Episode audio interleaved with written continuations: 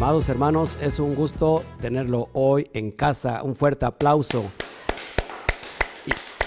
Y, un abrazo mundial a todas las naciones. Gloria a Shem. Qué bueno que hoy está con nosotros. Perdón por, por el atraso, pero nos quedamos un poquito este, atrasados con problemas técnicos, pero estamos aquí listos para iniciar con este tremendo estudio. Hoy te sugiero que si me puedes ayudar a compartir este estudio en tus redes sociales, en tus muros, antes de iniciar, porque creo que este es un capítulo que va a marcar los tiempos y que va a ser como que el parte aguas para entender todo lo relacionado en cuestión a nuestra fe. Así que Gracias a todos, les saludamos. Les saludo el pastor Oscar Jiménez Glés de este ministerio, Cami Quejilá Mundial, y del Instituto Torá a todas las naciones. Saludamos a Estados Unidos, saludamos a toda nuestra bella República eh, Mexicana, saludamos a todo Iberoamérica, Centroamérica, todo lo que es conforma eh, Latinoamérica. Saludamos hasta Europa y saludamos hasta Asia, porque hasta allá nos están viendo. Así que un fuerte Saludo a la cuenta de 3, 1, 2, 3. Shabbat Shalom. Gracias a todos por la espera. Gracias. Saludamos a Amir, listo desde el, desde el principio que inició. María Rojo, Yamel Pizzi, las traíamos ayer a Yamel. Consuelo González, Shabbat Shalom, Zulma Lucero. Gracias por estar con nosotros, Luis Pérez. Gracias, Ivonne Espinel. Shabbat Shalom, amada hermana, hasta New Jersey. Josefina Rojas, Shabbat Shalom, familia, sí, somos. Acuérdate que, como dijimos ayer, los que ya están eh, viendo con nosotros los estudios tres veces, a partir de tres estudios seguidos, ya son parte de, de esta Keilah. Así que saludos, Alexandra Marcalupo. Gracias también desde New Jersey. Gracias a todos ustedes por estar con nosotros. Reina Contreras, Río Blanco, Veracruz. Gloria a Shen, gracias, este, gracias por tus, por tus este, saludos. Amir, gloria al Eterno. Y bueno, saludos de este lado, Dayan Carmona, Shabbat Shalom, Nachito, qué bueno que estás ya con nosotros, Connie Montañez, Isat Argueta, Guatemala, Alberto Ramos, Cira Zamudio, Shabbat Shalom, amada hermanita, le extrañamos también. Jorge Arevalo, Shabbat Shalom, desde donde nos escribes, Jorge Arevalo. Jesse, eh, te extrañamos. Eh, que estés aquí en la casa, pero ya pronto, y Neddy Cervantes, Shabbat Shalom. Bueno, es un gusto tenerlo hoy en casa y hoy vamos a estar este tiempo, no sé cuánto me lleve, pero yo creo que quiero que pongas mucha atención para que podamos nosotros eh, producir estos ecos en el mundo espiritual y que podamos nosotros eh, ver el contexto de la historia. Esto es bien importante que lo vayamos a entender porque aquel que no conoce la historia está condenado, condenada a repetirla. Una mentira que se repite durante muchos años se convierte en una triste verdad. Pero una mentira que se, que se repite durante muchos siglos, esto se convierte en una fe.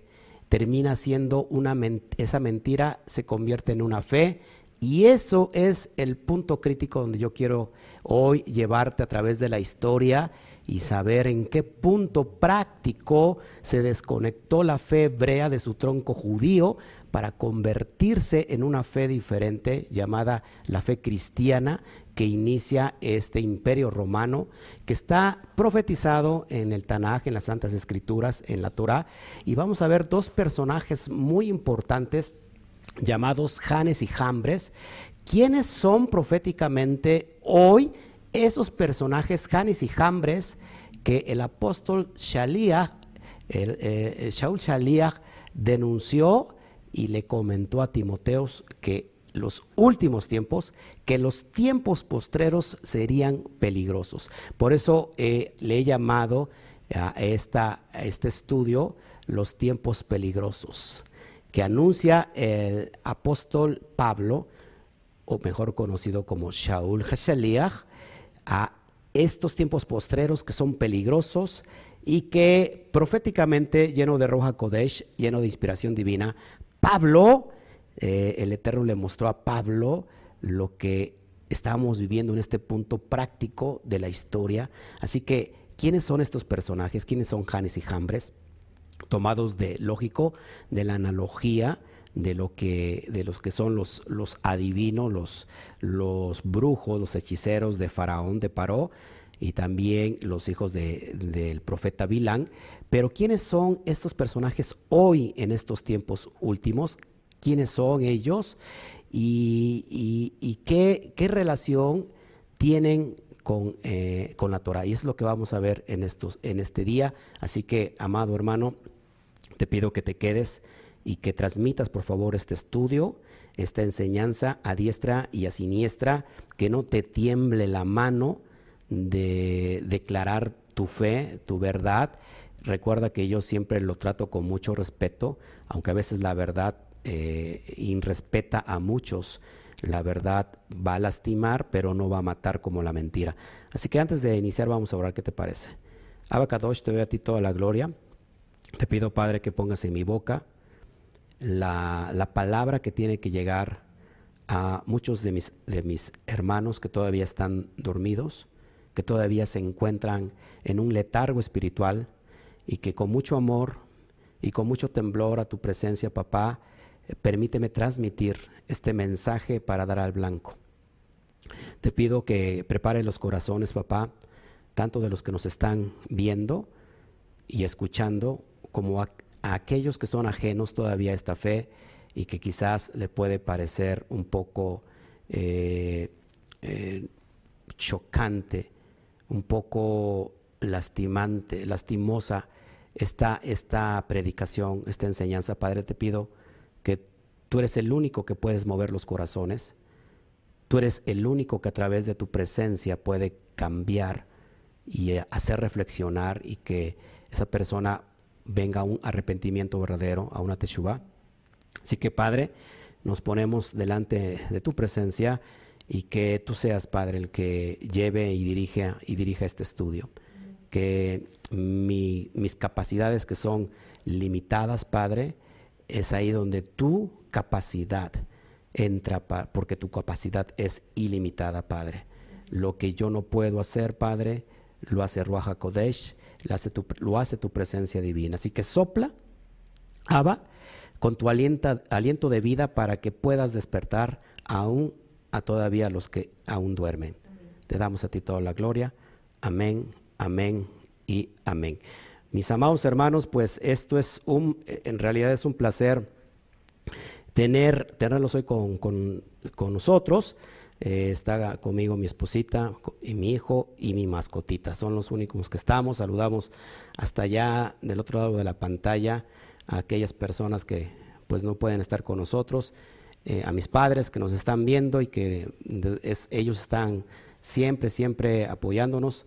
Eh, bueno, hoy este, estos tiempos se hacen un poquito imposibles, vendrá el tiempo donde todos nos vamos a gozar. Chéqueme bien el audio, por favor, si está todo todo perfecto para que ya este, los que nos están viendo allá. Patricia Páez, Seba Chalón, gracias, abrazos hasta Colombia.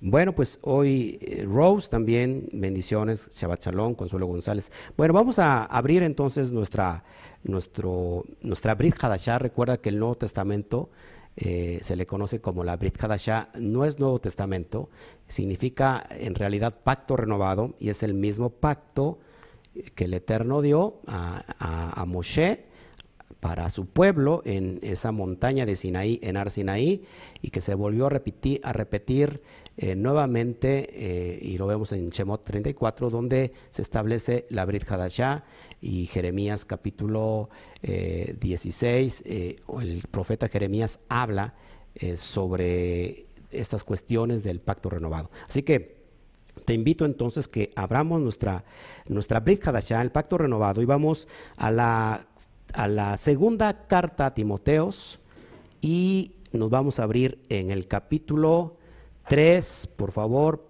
de, de nuestra, de nuestra, de nuestra, ¿cómo se llama?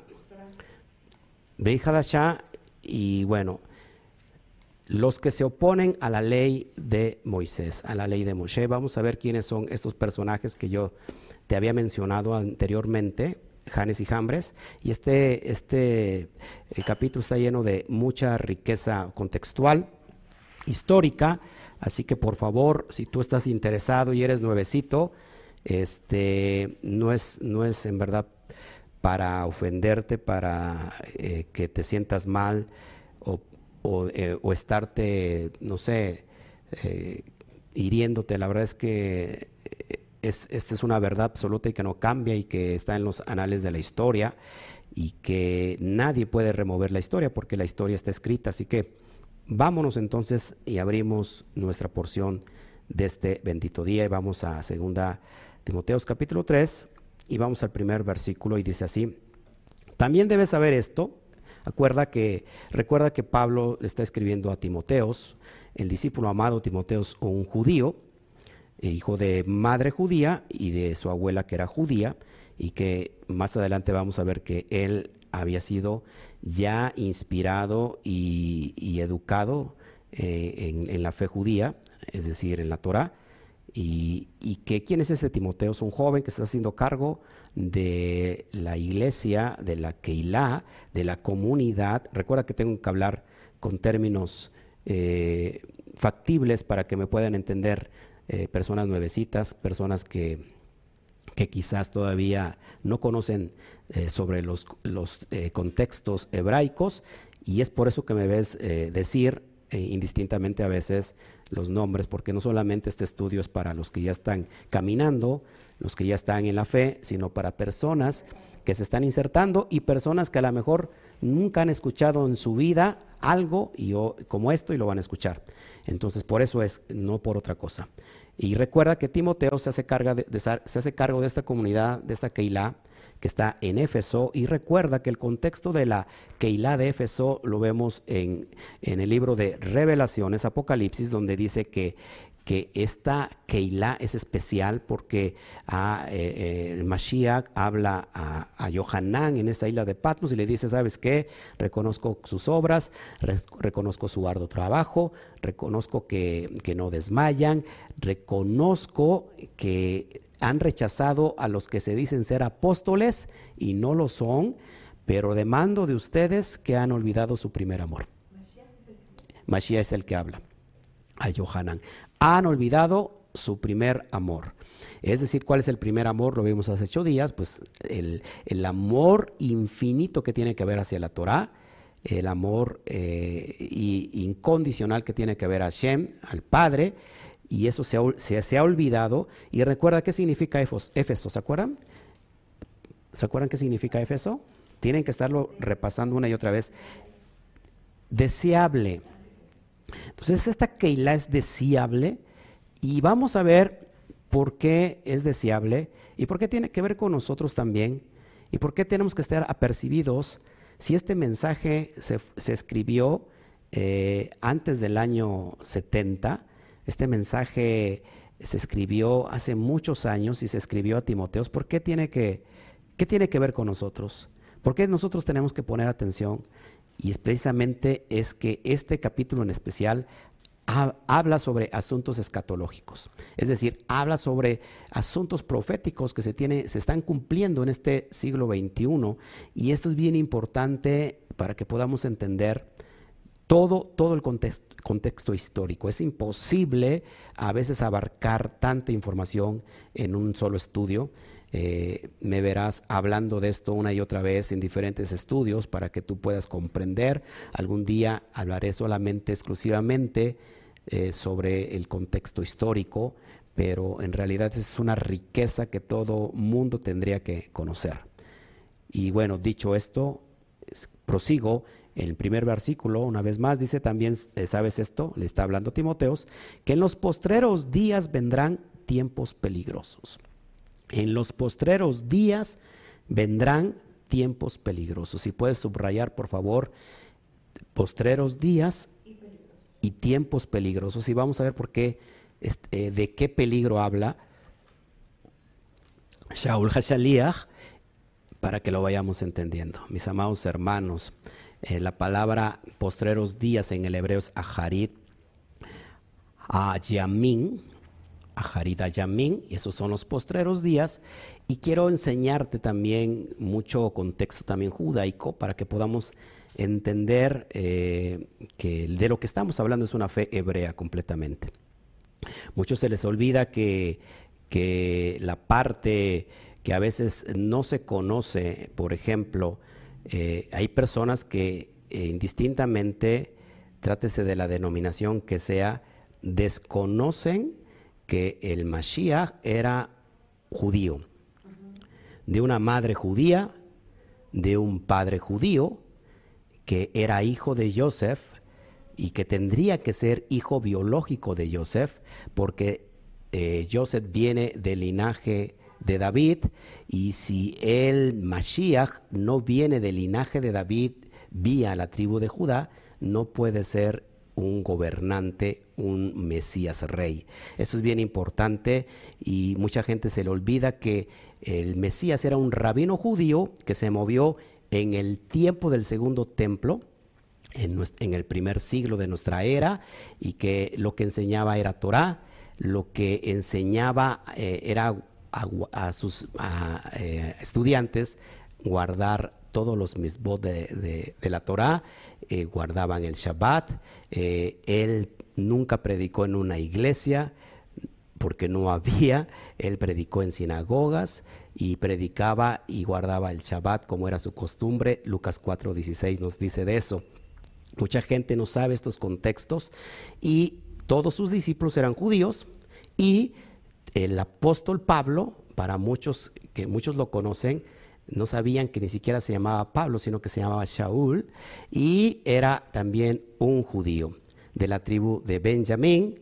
Eh, y esto es bien importante que lo podamos entender y que lógico, todas las expresiones que encontramos en, el Nuevo Testamento, que, que, lo tenemos al griego, son de expresiones cheve al pei, es decir, ¿qué significa? Una tradición oral, una tradición que, se, que se, es un mensaje hablado que después vinieron los copistas y empezaron a escribir tanto los evangelios como las cartas eh, de todos los Sheliahim, de todos los apóstoles. Para que me entiendan, las primeras cartas que se escribieron fueron las de Pablo y tenemos como por el año 100, de el tiempo de nuestra era después del Mashiach, terminando la carta de Yohanan, el Evangelio de Yohanan. Entonces, y mucha gente dirá, bueno, lo que pasa es que todo lo judío a mí como que no me cuadra. Yo prefiero esta, eh, yo prefiero este ser, eh, regresarme a, la fe que yo he conocido, pero y cuando se habla de lo judío, ¿qué pasa? Hay un ataque, hay una, hay, hay algo como que no, como que no les va bien y en realidad este espíritu antisemita de animadversión, eh, odio o rechazo a todo lo que tiene que ver con lo judío, en realidad es el espíritu del anticristo, el espíritu del antimashiach. Y si alguien te dice, bueno, es que eso es judío, pregúntale, ¿y qué tiene de malo que, que sea judío? Nuestro Mashiach es judío. Y además, eh, el propio Mashiach dice en el libro de Juan capítulo 4 que la salvación viene de los judíos. Así que si, si alguien le molesta a lo judío, tiene un espíritu antisemita y por lo consiguiente tiene un, espíritu completamente del anticristo. Seguimos. Entonces, el Harit Ayamin son los postreros días y esos son peligrosos, está diciendo Pablo. Y vamos a ver eh, que esto es bien interesante para que lo vayamos entendiendo. Yo te quiero enseñar ciertos contextos históricos para que vayamos, vayas tú eh, eh, atendiendo a todo esto y que puedas apuntarlo. ¿Cuáles son los tiempos peligrosos que está hablando este Pablo? Bueno, en, en el Aharit Ayamin, que es decir, en los finales de los días, que también lo vamos a comparar eh, inmediatamente con 1 Timoteos 4.1, cuando vimos el capítulo entero de la apostasía, ¿se acuerdan? Que es un capítulo muy, muy eh, lleno de mucha riqueza contextual y de información y por lo cual eh, también pues es un, es, un estudio que a muchos les incomodó, pero en realidad esa es la verdad. bueno, dice que Pablo, que vendrán tiempos difíciles, Y esto está caracterizado, número uno, por el declive moral y espiritual. Recuerda que eh, Mashiach dijo que eh, en los tiempos finales el amor de, muchos se enfriará, ¿verdad? A, causa de la maldad. Entonces, estos tiempos difíciles, el final de los días, el Harit Ayamin, están caracterizados por el declive moral y el declive espiritual, tal y como lo estamos viendo el día de hoy. Esto irá acompañado de desastres naturales y sociales, como queda claro en la descripción que hace el Mesías de este periodo. Y esto lo podemos ver en, los evangelios de, Mateo 24, 25, eh, eh, Marcos 13, eh, Lucas 21, 5 al 36, que habla sobre estas cuestiones que han de venir. Si quieres, vamos rápido para Lucas. Acompáñame, por favor. Eh, hoy traigo, hoy quiero hablar y quiero expandirme un poquito, si tú me lo permites. Lucas 21, eh, por favor. Si tú me permites expandirme en esto para que podamos comprender. Iniciamos un poco tarde, pero bueno, el chiste que estamos aquí. 21, del 5 al 36, ahí puedes encontrar esto que es impresionante. Eh, dice así, recuerda cuando el Mashiach está, eh, predice proféticamente la destrucción del templo. Dice así unos que hablaban eh, de que el tiempo estaba adornado de hermosas piedras y ofrenda y ofrendas, ya no veo votivas, dijo. En cuanto a estas cosas que veis, días vendrán en que no quedará piedra sobre piedra que no sea destruida. Inmediatamente vienen las señales antes del fin. Y le preguntaron diciendo, Rabí, ¿cuándo será esto? ¿Y qué señal habrá cuando estas cosas estén por suceder? Y él, entonces dijo, mirad, no seáis engañados, ojo, porque vendrán muchos en mi nombre, diciendo yo soy el Cristo, yo soy el Mashiach, y el, y, y el tiempo está cerca mas no vayáis en pos de ellos. Ojo, y cuando oigas de guerras y de sediciones, no os alarméis, porque es necesario que estas cosas acontezcan primero, pero el fin será inmediatamente. Entonces les dijo, será levantado nación contra nación y reino contra reino, y habrá grandes terremotos y en diferentes lugares hambres y pestilencias, y habrá terror y grandes señales del cielo. Pero antes de todas estas cosas os echarán mano y os perseguirán y os entregarán a las sinagogas y a las, a las cárceles y seréis llevados ante reyes y ante gobernadores por causa de mi nombre. Y esto será ocasión para dar testimonio. Proponed en vuestros corazones no pensar antes cómo vais de responder en vuestra defensa, porque yo os daré palabra y sabiduría, la cual no podrán resistir ni contradecir todos los que se opongan. Dije hasta el verso, ok. Sigo, sigo leyendo porque esto es interesante. Mas seréis entregados aún por vuestros padres y hermanos y parientes y amigos y, matar, y matarán a algunos de vosotros. 17. Y seréis aborrecidos de todos por causa de mi Shem, de mi nombre. Pero tú, pero ni un cabello de vuestra cabeza eh, perecerá. Con, vuestra paciencia ganaréis vuestras almas. Pero cuando, ver, cuando viereis a Jerusalén rodeado de ejércitos, Ojo, sabed entonces que su destrucción ha llegado. Entonces los que están en Judea huyan a los montes y los que en medio de ella váyanse y los que están en los campos no entren en ella, porque estos son días de retribución, para que se cumplan todas las cosas que están escritas. Verso 23, ah, más hay de las que estén encintas y de las que estén, eh, las que críen en aquellos días, porque habrá gran calamidad en la tierra e irá, e ira sobre este pueblo.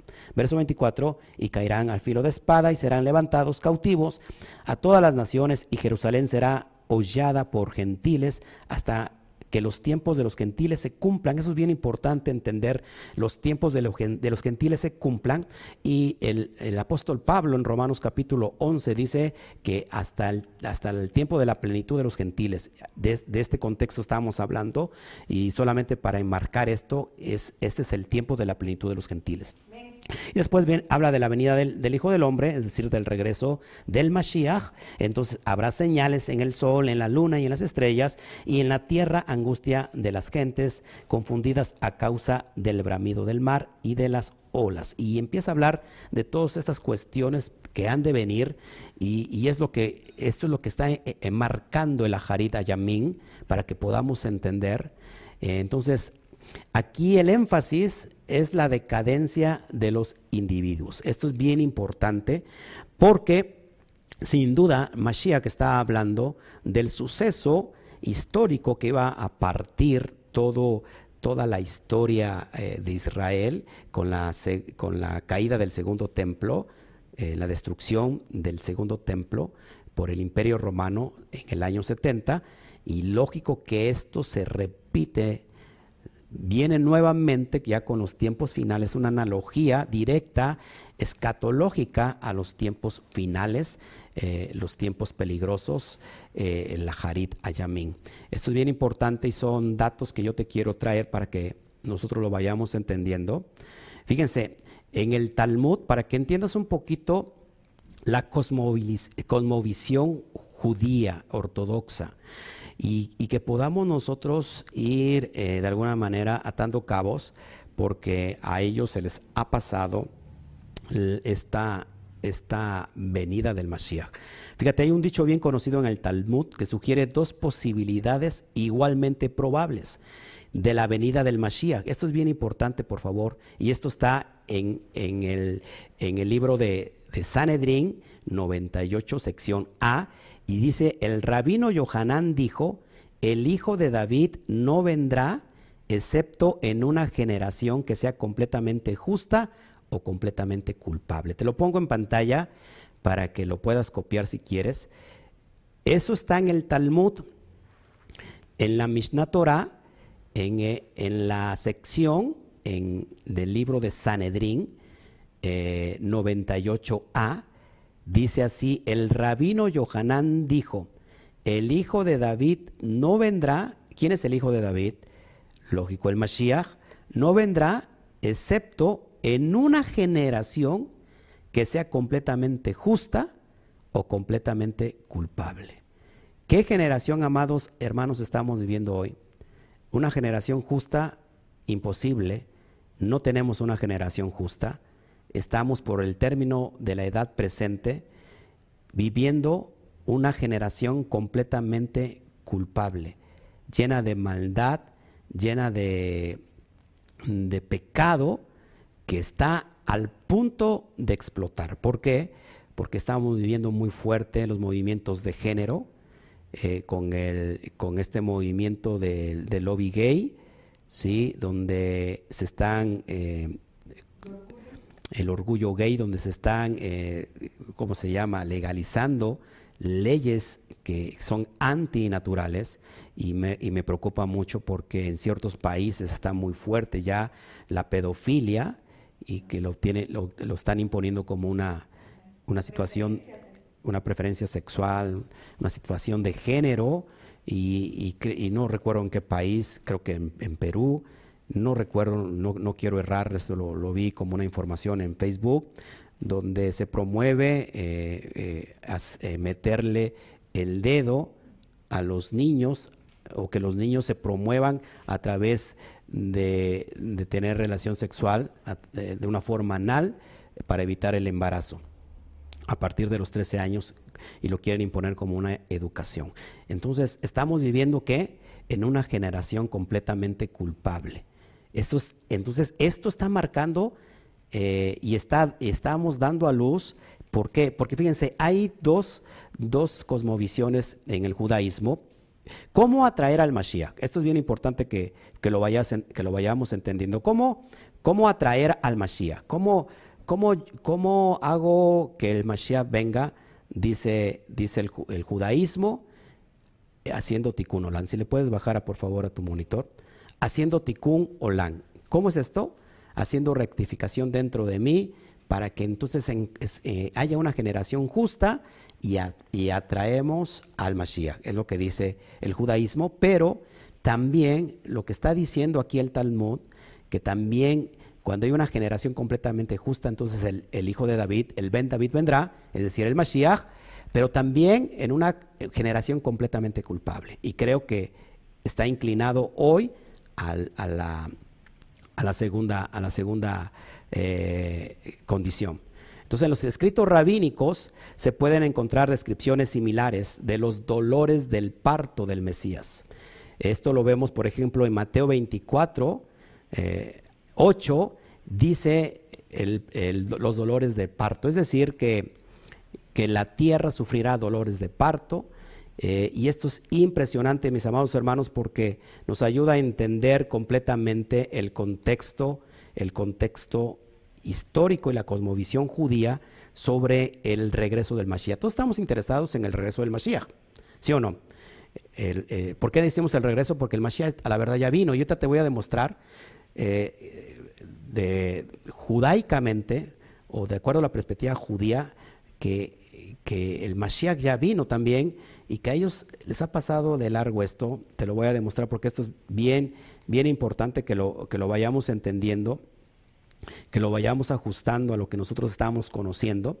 Entonces, hablamos de los dolores del parto del Mesías, el Mateo 24 habla de eso, y hay un dicho bien conocido en el Talmud, ojo, que, bueno, que esto ya lo vi, que sugiere que el Mesías ha de venir en los tiempos de una generación justa o una generación culpable. Pero la imagen más habitual, pues está tendiendo hacia la última, eh, como que como se repite en la cita de la Mishnah, que describe lo que se puede esperar cuando el Mesías está por venir. Entonces, tras los pasos del Mesías, fíjate lo que dicen, tras los pasos del Mesías, la chutzpah, es decir, la insolencia, se multiplicará y el honor se desvanecerá. La vid dará su fruto, pero el vino será costoso. Eso lo encontramos en la Mishnah Torah. Dice la Mishnah Torah, tras los pasos del Mesías, la chutzpah, insolencia, se multiplicará. Entonces, hermanos, hermanos, la conmovisión judía está, eh, ¿cómo se llama?, avalando que el Mesías vino. Que tras los pasos del Mesías, la chutzpah, es decir, la insolencia, se multiplicará. Eh, el gobierno se convertirá en minucia, es decir, herejía, o cristianismo específicamente, estoy citando la misma Torah, estoy citando lo que viene en el Talmud, el gobierno se convertirá en minucia, es decir, herejía o cristianismo específicamente, sin ser amonestado y las casas de aprendizaje serán prostituidas. El Galil será destruido y el Golán, es decir, los líderes devastados, la gente de la frontera o líderes irán a mendigar, pero nadie les mostrará misericordia. La sabiduría de los maestros de la Torah se degenerará los que temen al pecado serán despreciados y la verdad desaparecerá. Los jóvenes avergozarán los rostros de los viejos y los viejos se levantarán en presencia de los niños. Así como dice Miqueas 7:6, en Miqueas 7:6 tenemos esta, esta profecía bien importante, el hijo deshonra al padre, la hija se levanta contra su madre, la nuera contra su suegra y los enemigos de un hombre son las personas de su propia casa. Miqueas 7:6 sigue diciendo eh, el texto de Sotá 9:15 en el Talmud, la cara de la generación es como la cara de un perro sin vergüenza, un hijo no se avergonzará incluso antes que su propio Padre, entonces ¿en quién deberíamos apoyarnos? Sobre nuestro Padre que está en el cielo. Cita textual mm, que está en el Talmud, en la sección de Sotá 9.15. Eh, es decir, recuerda que ah, el propio Mashiach dijo que eh, el padre, los hijos se levantarán en contra de los padres, eh, en contra de su madre, la nuera en contra de su suegra. Es lo, es lo mismo que repitió el Mashiach. Eh, porque entendemos que hay dos fases del Mashiach, el Mashiach ben Yosef y el Mashiach ben David. El Mashiach ben Yosef, que es el, el Mesías sufriente, estamos hablando de esto que está directamente en el Talmud, y para que se venga entonces a cumplir lo que dice en Isaías capítulo 11, si no mal recuerdo, que cuando entonces el Mesías venga, el Mesías venga, entonces todo, toda la tierra estará conviviendo en Shalom, el, niño jugará con el áspid, el león con, el, estoy parafraseando lógico, el león con el, con el carnero. Eh, bueno, será una, una situación de paz, de de Shalom completa. Pero te estoy citando lo que dice en el Sanedrín, en Sotá 9:15. Esto es bien importante, que entonces que tras los pasos del Mashiach sucederán todas esas cosas. Y esto es lo que estamos viendo, mis amados hermanos. Por eso me da gusto eh, contextualizar eh, estos, estos estudios y qué mejor que el estudio sistemático, donde se estudia verso por verso para poder entender todas estas cuestiones increíbles. Fíjense, un midrash anterior a 500 en el, de, la era común, fíjate, te lo voy a poner en pantalla lo que dice lo que dice el, midrash sobre los tiempos eh, peligrosos, los tiempos finales, para que tú lo puedas, lo puedas ver. Fíjate, y cuando el santo, bendito sea él, es decir, Hakadosh Baruhu, ve que no hay justos en la generación, ni piadosos en la tierra, y no hay caridad en, en las manos del hombre, entonces él recuerda su propia caridad, compasión y misericordia, y se ayuda a sí mismo con su gran brazo, cuya longitud es como la longitud del mundo de un extremo al otro. Al instante Israel se redime entre sí y el Mesías se hace visible para ellos. Ese lo encontramos en, un Midrash que es anterior al 500 de la era común, en el, en el Sefer, en el libro de Heka, perdón, en el libro de Hekalot.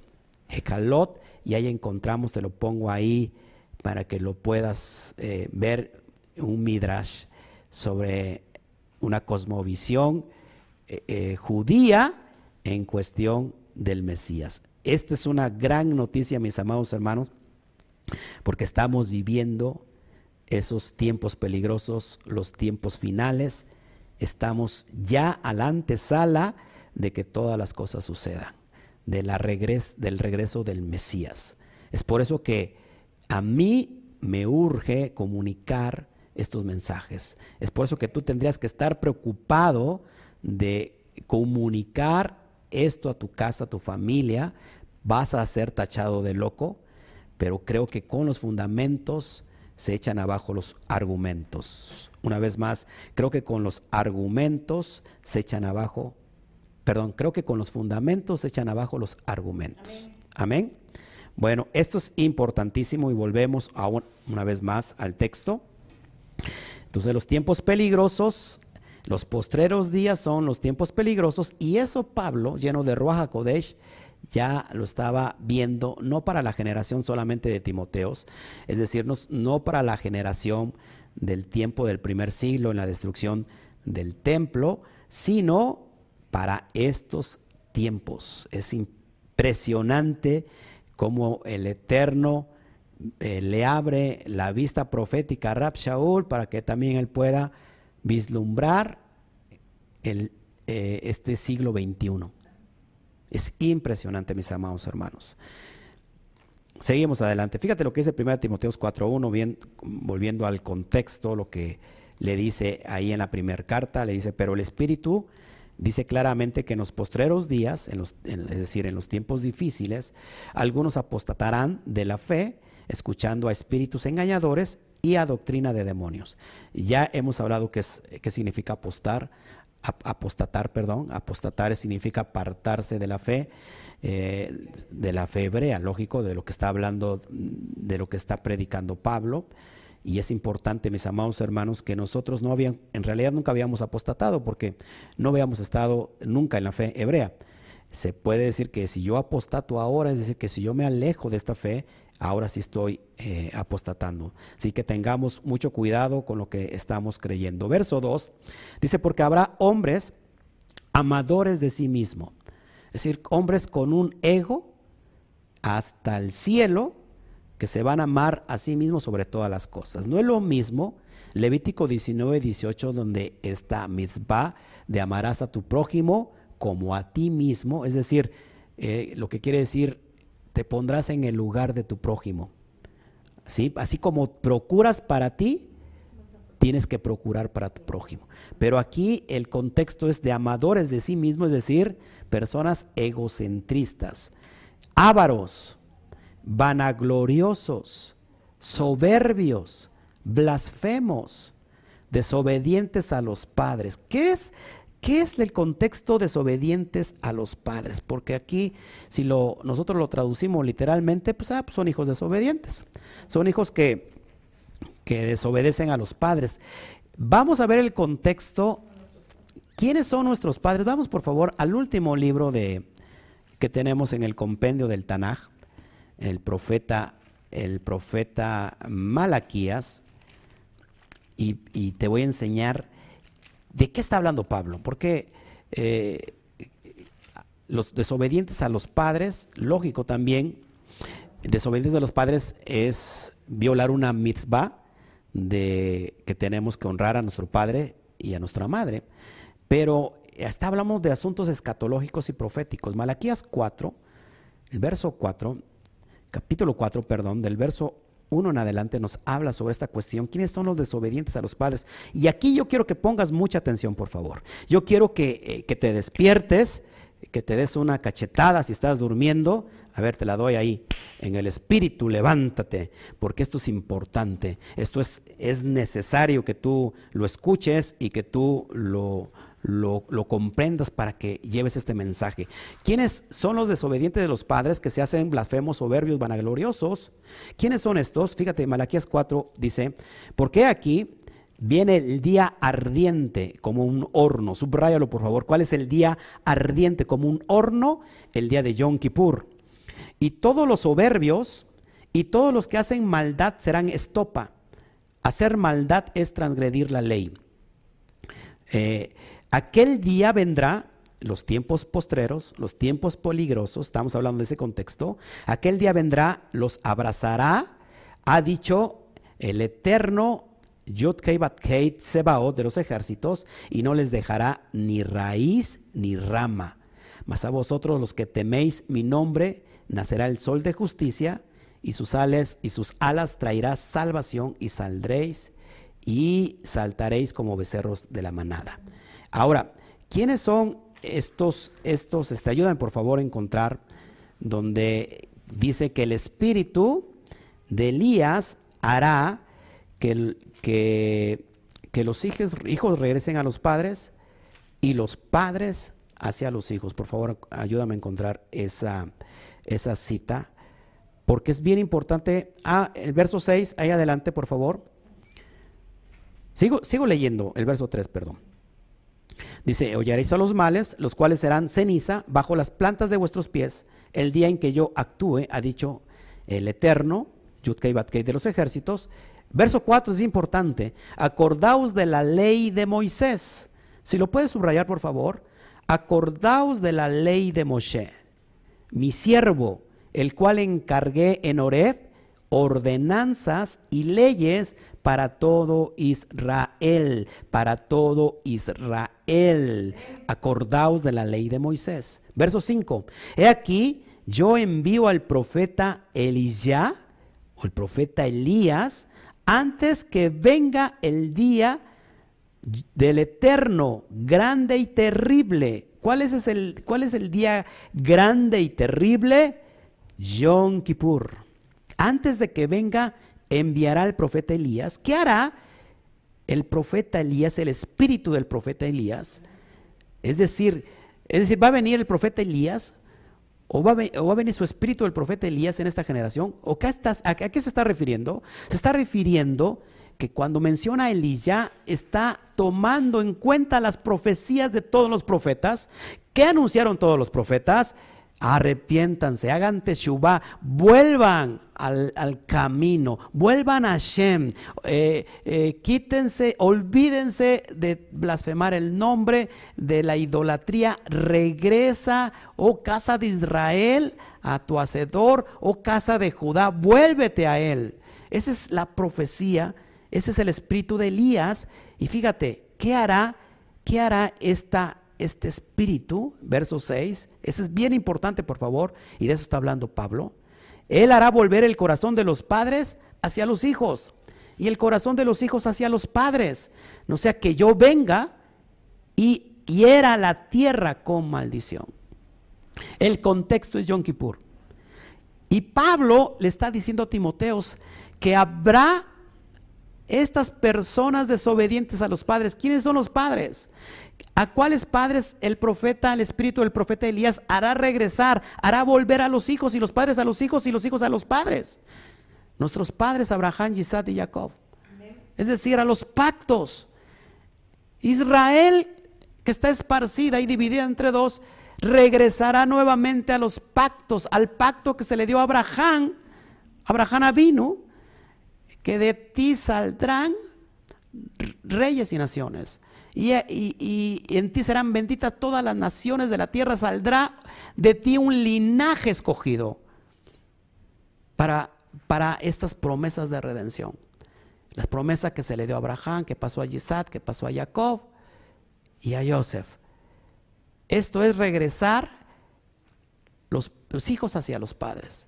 Y los padres, haciendo una analogía de la promesa de redención hacia los hijos.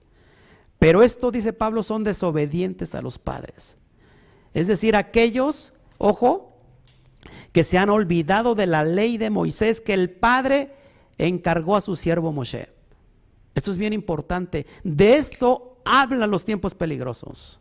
Perdóneme si me apasiono al predicar, pero de esto está hablando Pablo. Así que despierta, por favor. Despertad, despertad, vosotros que aún dormís. Despierten, porque esto es importante, mis amados hermanos. Seguimos adelante para que vayamos entendiendo esto. Verso 3, sin afecto natural, implacables es decir, que no se pueden, no hay nadie que los aplaque, que no pueden ser aplacados, contenidos o suavizados. Es un sentido, sentido de vacío profundo e implacable que es excesivamente riguroso, con una dureza implacable. Vamos a estar uniendo ya los cabos desde ahorita. ¿Quiénes son estos hijos desobedientes que son implacables? Que apenas hablas de los pactos que ni siquiera son de nos, o sea, que son de nosotros, sino que son para nosotros, pero que su esencia y su raíz está fundamentada por el, por el propio Hashem, el propio creador que ellos dicen se creer en él. Sin embargo, son implacables, calumniadores, intemperantes. Vamos a ver qué significa intemperantes para que lo vayamos entendiendo. Intemperantes es alguien que es descomedido, inmoderado, desproporcionado, un afán intemperante, persona que trata a los demás con intransigencia y poca templanza. Estos son intemperantes, son crueles, aborrecedores de lo bueno. ¿Qué será ser un aborrecedor de lo bueno? Recuerda que en los tiempos finales a lo a lo bueno le llamarán malo y a lo malo le llamarán bueno.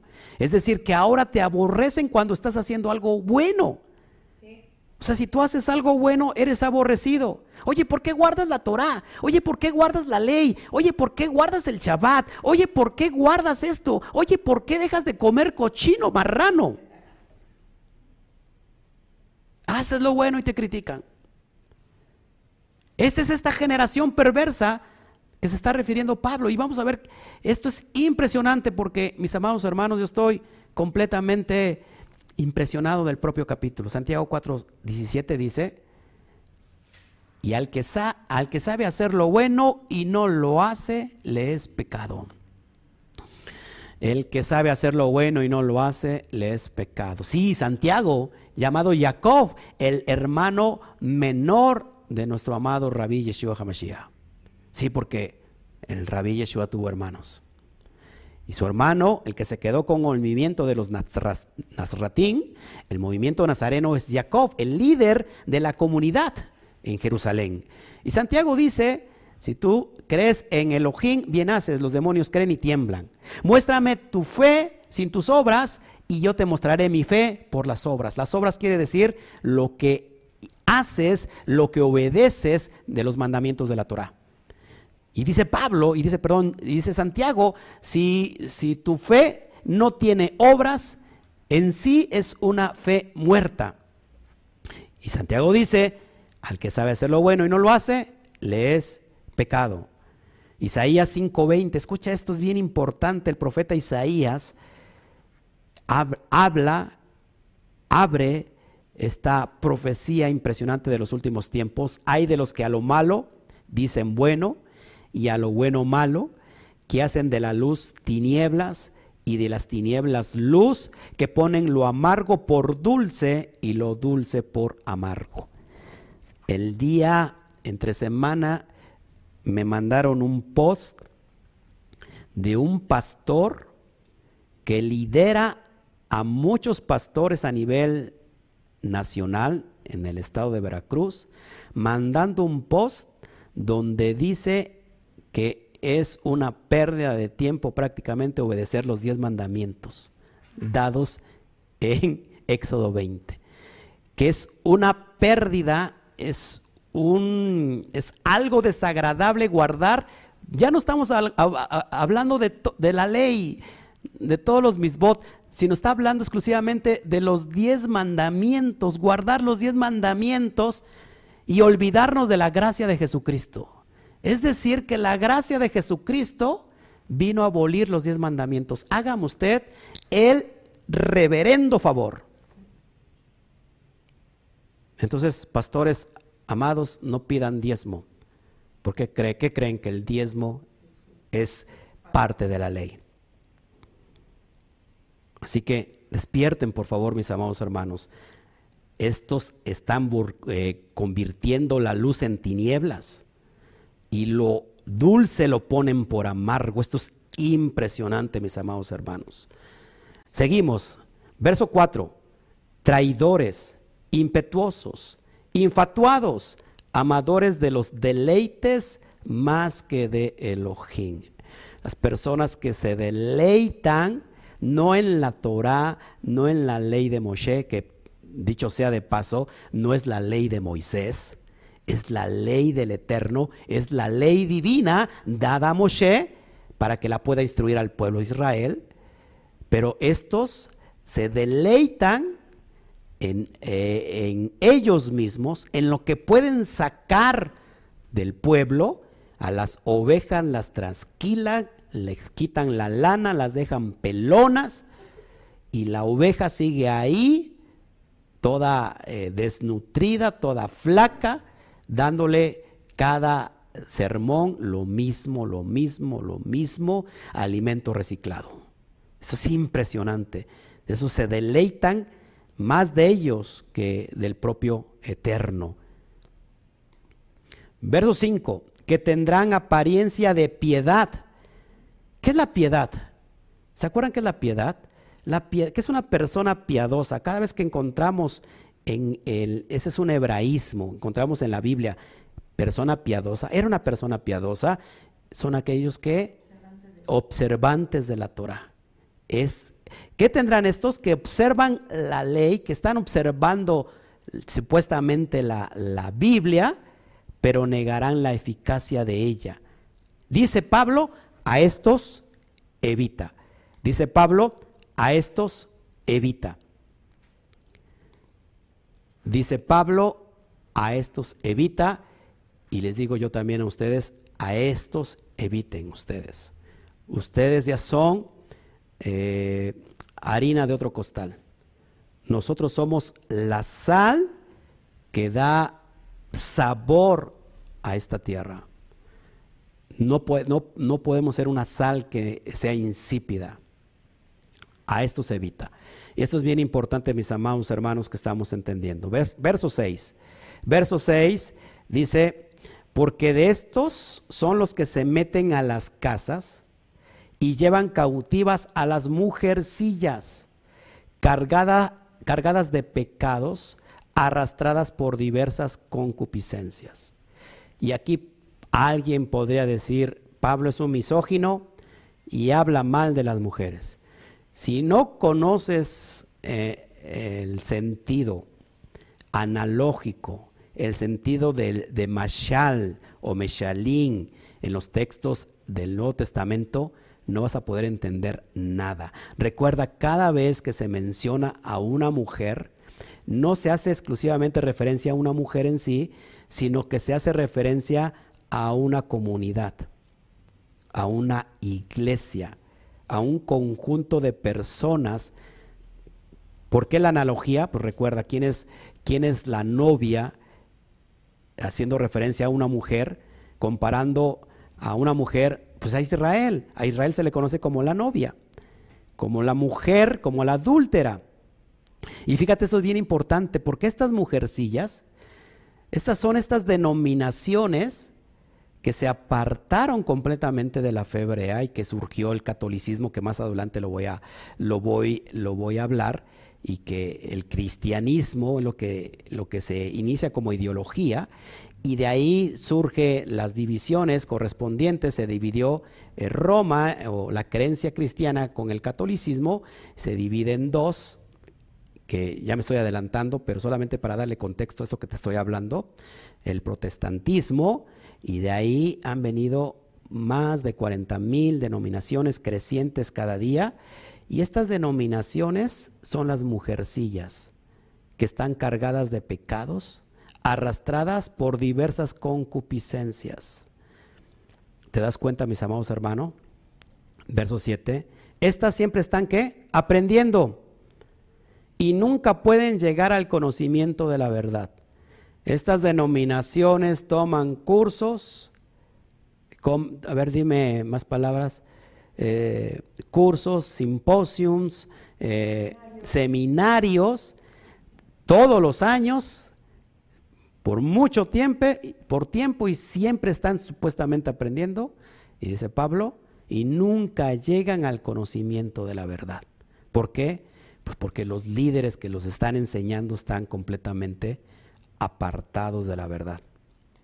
Perdóneme que sea yo tan fuerte y tan directo, pero quiero, quiero expresar lo que la misma pasión de Pablo. Verso 8, y esto es bien importante porque de esto se trata todo, todo el capítulo que estoy enseñando.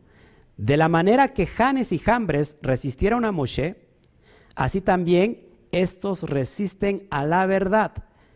Hombres corruptos de entendimiento, reprobos en cuanto a la fe. Janes y Jambres. ¿Quién es Janes y Jambres? Bueno, esto es bien importante que nosotros lo, entendamos y que podamos nosotros discernir quién es Jambres, Janes y Jambres, perdón, déjame encontrar aquí mi, me perdí, ok. ¿Quiénes son Janes y Jambres? Eh, bueno, eh, esto es importante reconocerlo.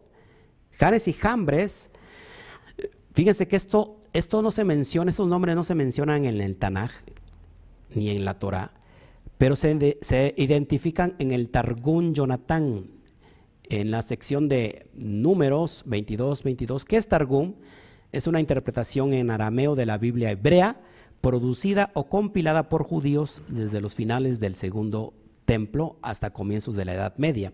Entonces, en el Targum Jonathan, en, este, en esta interpretación en arameo, fíjense, eh, los Janes y Jambres eh, pueden ser los hijos de Balán o de Bilán, del profeta, del brujo, del hechicero, que encontramos en la narrativa de la Torá, pero también eh, con los magos de la corte de Faraón, que intentaron igualar las hazañas de Moisés.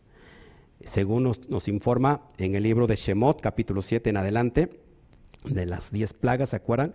Canes y Jambres eh, intentaron igualar las hazañas de Moisés.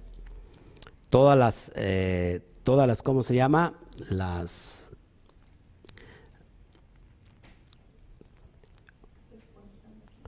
Toda todas las plagas todas las señales. ¿Se acuerdan cuando Moshe tira la vara, el callado y se convierte en una serpiente? ¿Qué hacen, qué hacen los hechiceros de, de Paró o de Faraón? Exactamente lo mismo.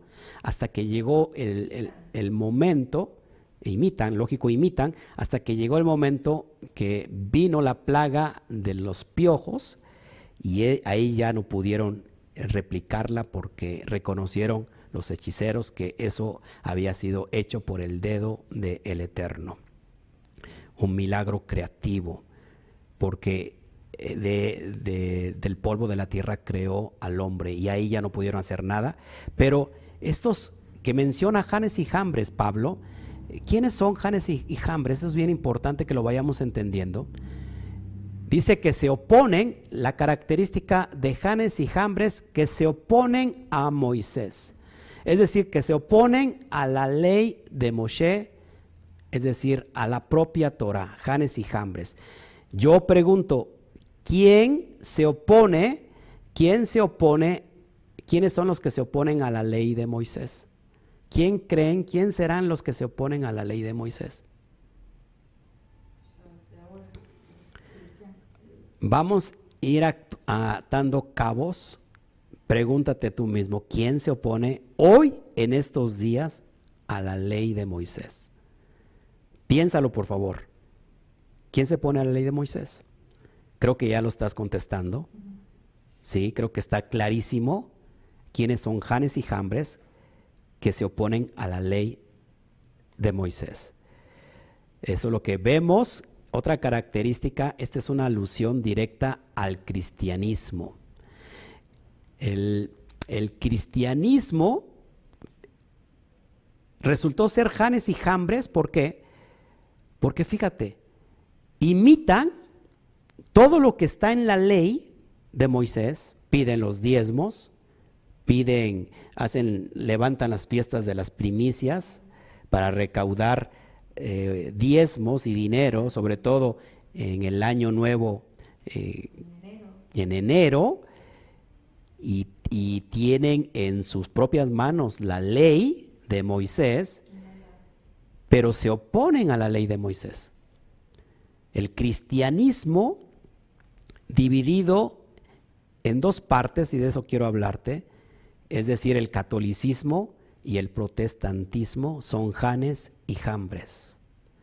Estos dos tienen la ley, imitan lo que les conviene de la ley, pero se oponen a la propia ley en cuanto a la obediencia.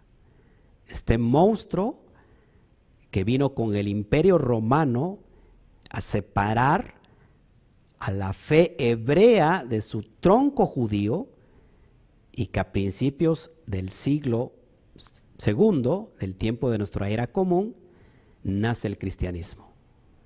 Y que después este se dividió en catolicismo y protestantismo. Ojo que estamos hablando de los tiempos peligrosos, de los tiempos postreros. Esto es bien importante que lo vayamos entendiendo.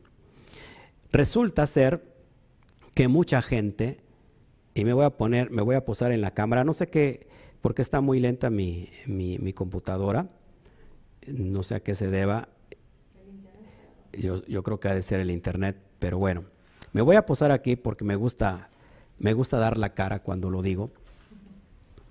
Nosotros vivíamos engañados y nosotros éramos canes y jambres. Resulta que nace el cristianismo y el cristianismo persigue a todos los judíos piadosos de todos los tiempos. Empezó por perseguir a los judíos que estaban en Judea, con la destrucción del tercer templo, vinieron las guerras y de pronto vino el exilio total de los propios judíos en su tierra, en Jerusalén, en Judea, en Israel, expulsados hacia todas las naciones. No es hasta 1947 que se edicta, ahora sí, o se promulga el edicto de que Israel tiene que, puede regresar y regresa hasta 1948 eh, confirmando el nuevo Estado de Israel.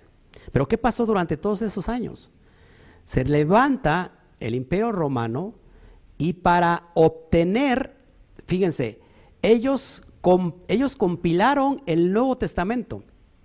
Lo que tenemos hoy en día como Nuevo Testamento es una compilación de Roma. Y no solamente eso, sino que le añadió el Antiguo Testamento.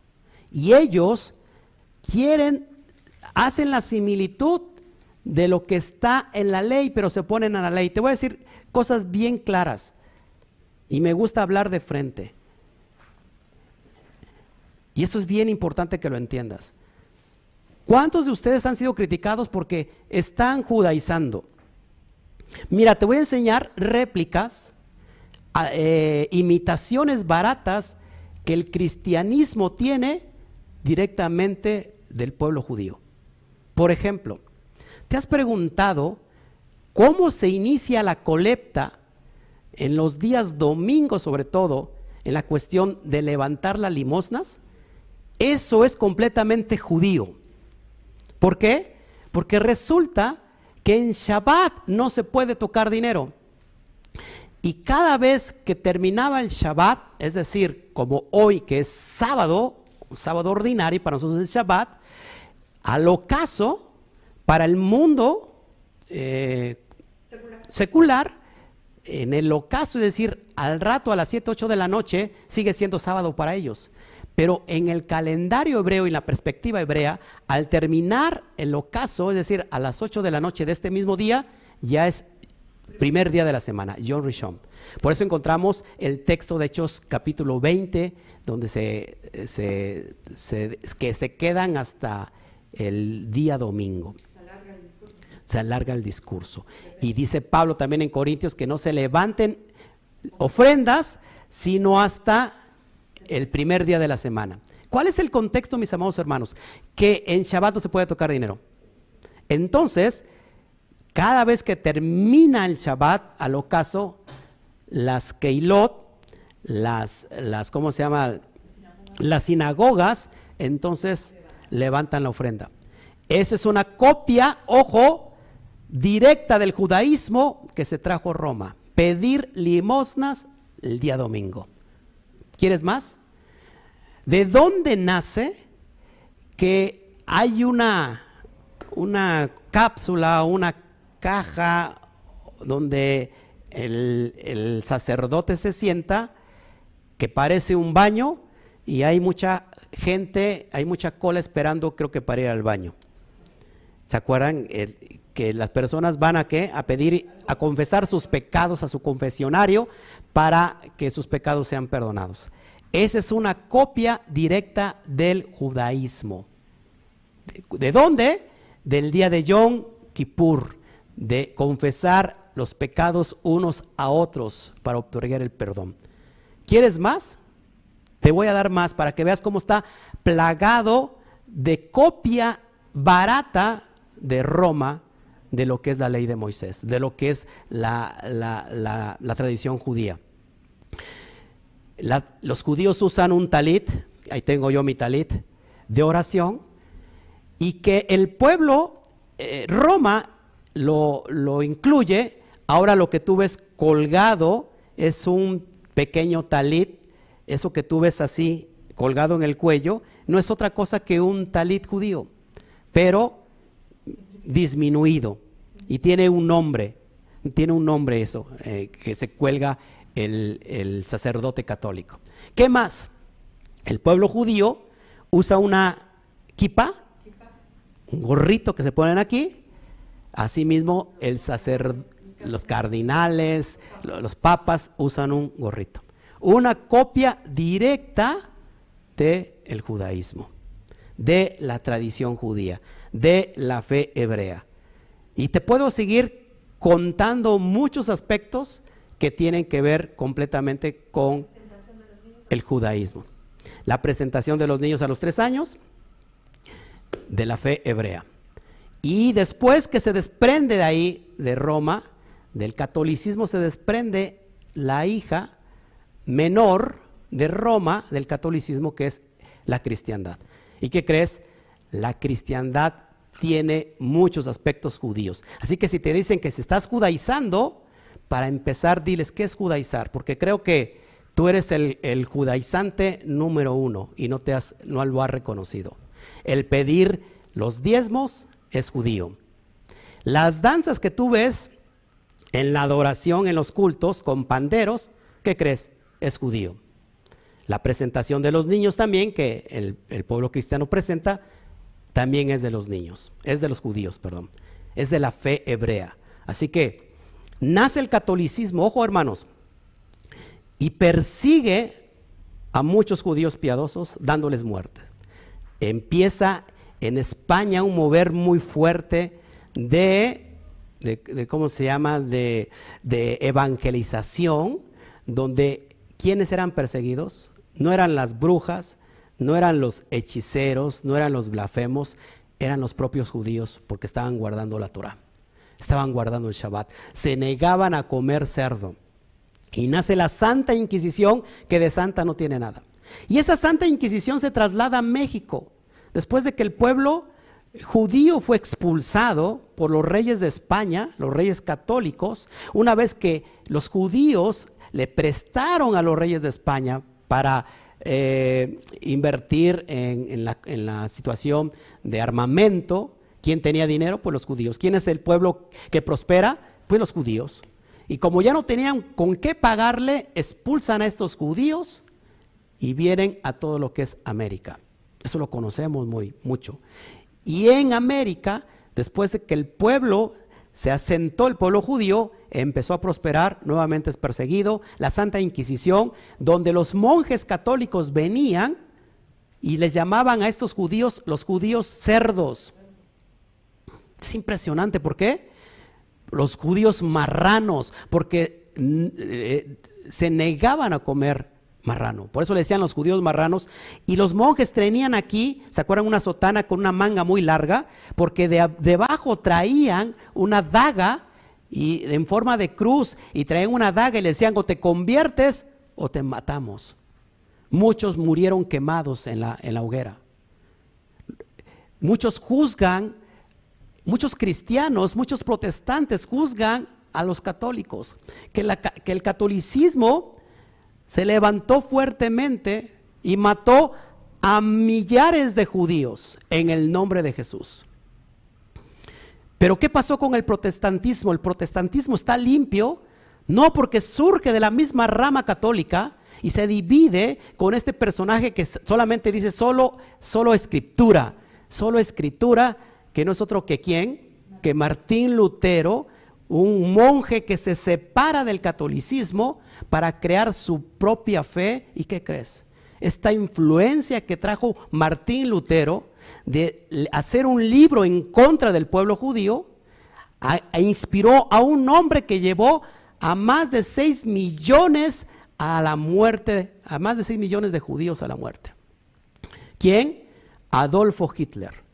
Muchos no sabían esto, que Adolfo Hitler era de madre judía pero se llenó de la influencia de Martín Lutero y, trajo un odio, un espíritu antisemita que odió tanto a los judíos que los llevó a ese exterminio masivo. Roma y su división, el protestantismo está lleno de sangre de justos, de los sadiquín. Es lo mismo. Y esto, esto es bien importante porque estos son janes y jambres analógicamente, eh, de una manera eh, de parábola, está diciendo Pablo. Janes y jambres es el catolicismo y el protestantismo. Y tengo más porque esto es bien importante que lo, que lo vayamos entendiendo. Después de esto viene, va a venir una futura unión de ellas. Lo que se dividió se va a unir. Y ahorita están unidos en los mismos credos. Unos no creen en la, dicen que no son idolatras, pero, o idólatras, pero han quitado la parte más importante de la Torah, que es obedecer la ley. Estas dos se unirán para unirse a otra religión tan grande y poderosa y peligrosa como el cristianismo, el islam para que nazca, señores y señoras, el Crislam. El Crislam, la unión de el cristianismo con el Islam. ¿Quiénes son estos personajes, mis amados hermanos? Para que tú me vayas entendiendo, ¿quiénes son estos personajes? ¿Dónde aparecen en la Torah estos personajes? Con este espíritu de odio a Israel. El Crislán no es otra cosa que la unidad de Esaf o Esaú, que tú lo conoces como Esaú, su nombre es Esaf. ¿Quién es Esaf? El hermano mayor de, de Jacob. Él odia a su hermano y lo quiere matar. Él está reclamando su herencia. ¿Quién está reclamando su herencia? Esaf. ¿Quién más?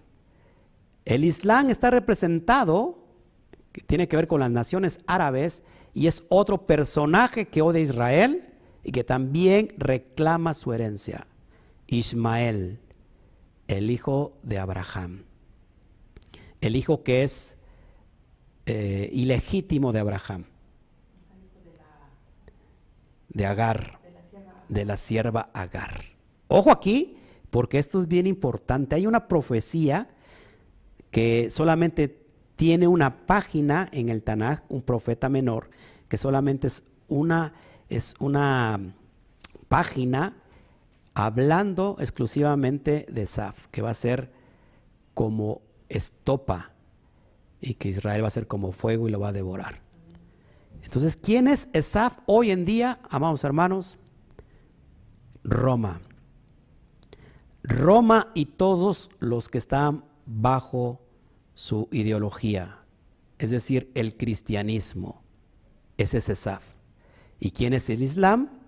Ismael, amados hermanos, naciones árabes. Los dos odian a Israel, los dos quieren matar a Israel. La Torah menciona a Ismael como un hombre fiero, de espada, peligroso para matar a Israel. Los dos reclaman herencia, reclaman la primogenitura y sabes qué, los dos están desde hace miles de años atrás, están ya posicionados en Jerusalén. En, la, en el lugar donde estaba el Beit Hamidash, el templo, está la cúpula de oro. La abominación que habla el profeta Daniel. Ya se sentó ahí el Islam en el pleno centro de Jerusalén, en el punto neurálgico de la fe hebrea, está sentado, está sentado este personaje, el Islam, Ismael, y alrededor de él está Esaf, que no es otra cosa que Edom, reclamando la herencia. Ellos, ellos son Janes y Jambres, que niegan la ley de Moisés, pero quieren la herencia. Mis amados hermanos, esto es muy, muy delicado que tú lo puedas entender y que no se trata de, de una información profética solamente, sino que se trata de tu propia vida. Cuando esto se levante, empezará los dolores de parto y muchos serán perseguidos como en los tiempos pasados. ¿Quién van a ser perseguidos? Los que se llaman a sí mismo Bene Israel, los que están guardando la Torá, la ley de Moisés. Y viene entonces la persecución final. Viene el tiempo de la aflicción. Y dice el Mashiach, mas el que persevere hasta el fin, ese será salvo. Que es perseverar hasta el fin el tiempo de Yom Kippur. Amados hermanos, eso es importantísimo que lo podamos entender. Es tiempo de que despertemos, es tiempo de que vayamos con nuestros familiares y los hagamos entrar en razón. No importa que, que seas criticado, no importa que te llamen loco. Creo que tienes a tu favor todo el contexto histórico. Hace un rato yo decía que una mentira que se repite por mucho tiempo, por muchos años, repetida se cree, se viene a, hacer una verdad.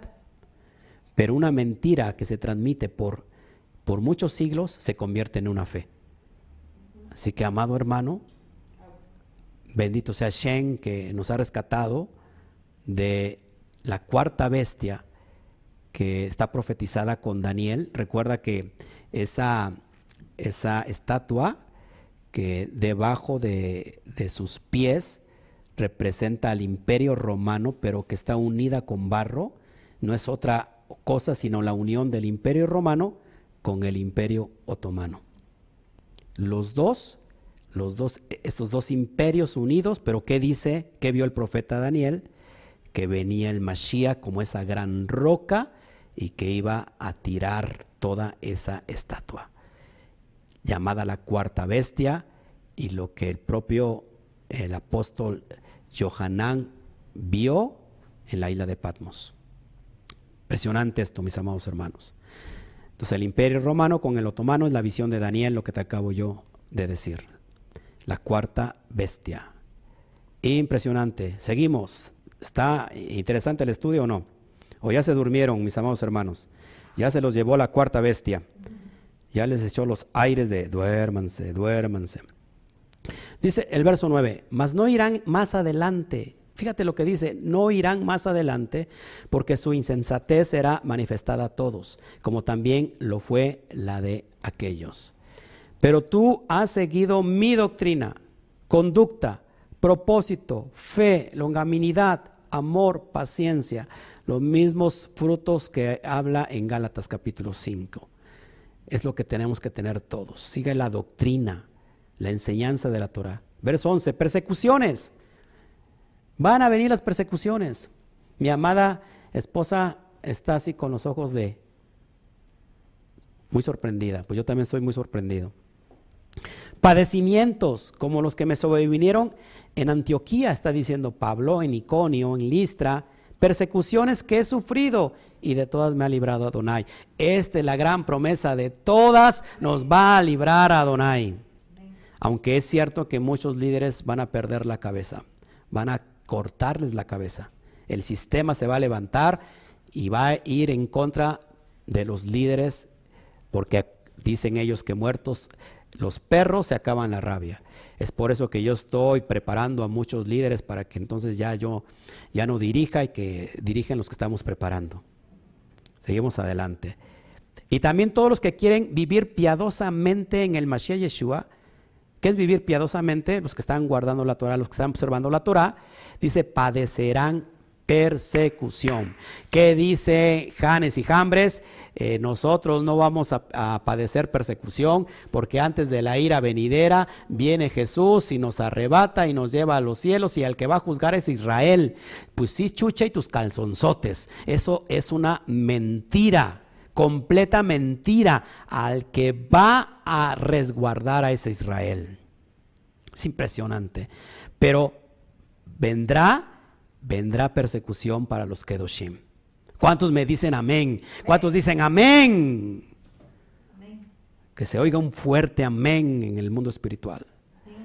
Impresionante esto. Verso 13 más, los malos hombres y los engañadores irán de mal en peor engañando y siendo engañados. Van a engañar y siendo engañados. No hay peor cosa que engañarse a sí mismo, creer una verdadera estupidez creer una verdadera mentira y mantenerla como una fe porque te la dejó tu abuelita, tu bisabuelita y cómo vas a traicionar a tus seres a tus seres antepasados, cómo vas a traicionar a tu abuelita si te dejó esa imagen y la tienes que colgar ahí y la tienes que venerar porque ahí está tu abuelita. En lugar de pensar cómo traicionar a mi creador y mi hacedor. Impresionante, mis amados hermanos. No hay la peor cosa que ser engañado uno mismo, creerse sus propias mentiras. No hay peor ciego que el que, que el que no quiere ver. Verso 14. Pero persiste tú en lo que has aprendido y te persuadiste sabiendo de quién has aprendido. El Mashiach le dice, ¿sabes qué? Yo te he enseñado Torah, yo te he enseñado la instrucción de los pactos, yo te he enseñado todas las, todas las cuestiones que tienen que ver con la ley, con la Torah. Resiste tú en eso, persiste en lo que has aprendido, en lo que yo te he enseñado. Verso 15, y que desde la niñez has sabido las sagradas escrituras. Por favor, esto es bien importante porque es el contexto del otro texto que sigue, que está mal interpretado, y lo digo con mucho respeto. Dice, le dice Pablo, y desde que, desde la niñez, le está diciendo a Timoteo, has sabido las Sagradas Escrituras. ¿Qué son las Sagradas Escrituras? La Torah, te lo pongo aquí en hebreo, Kitbe HaKodesh. ¿Qué significa Kitbe HaKodesh? Las Sagradas Escrituras o las Santas Escrituras. Es refiriéndose al Tanaj, le está diciendo Timoteo desde la niñez Has sabido las Kibet Kahodesh, las cuales te pueden hacer sabio para la salvación por la fe, por la emuná, por la obediencia que es en el Mashiach Yeshua. Y el verso que sigue es uno de los más mal interpretados que quieren meter janes y jambres a toda costa. Toda la escritura es inspirada por Elohim y útil para enseñar, para redarguir, para corregir, para instruir en justicia. ¿Cuál es toda la escritura? Amada mía, ¿cuál es toda la escritura? El Tanaj. Kitbeja Kodesh. Ese es el contexto. Entonces el Nuevo Testamento no es inspirado por Elohim como su palabra los dice, y lo propio Mashiach lo, repite, la ley y los profetas. Isaías dice en el capítulo 8, si no mal recuerdo, a la ley y al testimonio. Si no es conforme a esto, es que no les ha amanecido. Es decir, a la ley y a los profetas. Es decir, al Tanakh, a, las santas escrituras, la Kitbet HaKodesh. Que fue lleno de Roja Kodesh Pablo, sí, claro. Que los evangelios están inspirados por el Eterno porque habló el Mashiach. ¿Y qué hablan los evangelios? Pues habla de la Torah. Pero cuando la persona dice, es que aquí dijo Pablo, y resulta que nunca Pablo dijo eso que aluden decir, y nunca escribió eso que dicen que escribió. No sé si me explico. Aquí está Pablo hablando exclusivamente de la Kibet HaKodesh. ¿Por qué no del Nuevo Testamento? Amados hermanos, porque el Nuevo Testamento no estaba escrito. No existía el Nuevo Testamento como nosotros lo conocemos. Lo que tenían en las manos es lo que tú ves en la pantalla, los, los rollos de la Torah. El Tanaj. Eso es lo que es la escritura inspirada por Elohim. El nuevo evangelio todavía ni siquiera era plasmado. Estamos viendo que, que en el año de los, del 60 de del tipo de nuestra era está, está hablando Timoteos. Pero Timoteos jamás pensó que iba a ser parte, que sus cartas iban a ser parte del, de la Torah. El Evangelio, el último Evangelio fue creo que el de Juan y se escribió en el año 100 de nuestra era común. No existía, no existía el Nuevo Testamento, mis amados hermanos. Perdóneme usted que sea yo tan directo. Verso 17, ya voy a terminar. A fin de que el hombre de Elohim sea perfecto, enteramente preparado para toda buena obra. Toda la palabra, toda la Kibet HaKodesh, todo el Tanaj es inspiración lleno de Roja Kodesh, lleno de inspiración divina y es útil para enseñar, para redarguir, para instruir en justicia. ¿Para qué? ¿Cuál es el propósito? A fin de que el hombre del Eterno, de Hashem, sea perfecto, enteramente preparado para toda buena obra. Amados hermanos, esto es lo que yo quería entregarles y se quedó mucho, mucha, mucha tinta en el tintero todavía por acabarse. Pero esto es impresionante, mis amados hermanos. Nosotros tenemos que entender que, que este son los tiempos peligrosos, son los tiempos finales y que tenemos que prestar mucha atención para salir del sistema religioso pagano. Tenemos que dejar de ser esas mujercillas que están aprendiendo todo el tiempo y nunca aprenden nada. Esas mujercillas, una mujer, ¿se acuerdan que hay una mujer que se presenta delante del Mashiach? En ese pozo donde fue a traer agua, donde estaba bebiendo agua, lo vemos en el relato del texto de la Brit Kadashah, la mujer samaritana en el capítulo 4, y se acerca la mujer y le dice, cinco maridos has tenido y con el que vives no es tu marido. Y esta es una alusión directa, mis amados hermanos, al pueblo de Israel que ha pasado en manos de cinco maridos y que hoy con el que vive está en adulterio. ¿Cuál es el primer marido de Israel? El exilio de Mitzraín, Egipto. Después viene Asiria se los lleva cautivos a la parte norteña. Después a la parte sureña viene el rey Nabucodonosor con el imperio de Babilonia y se los lleva. Después, entendemos, el imperio medo-persa. Después del imperio medo-persa viene el imperio griego con Alejandro Magno. Cinco maridos ha tenido Israel. Y el último con el que estás no es tu marido, Roma. Amados hermanos, despertemos de esto.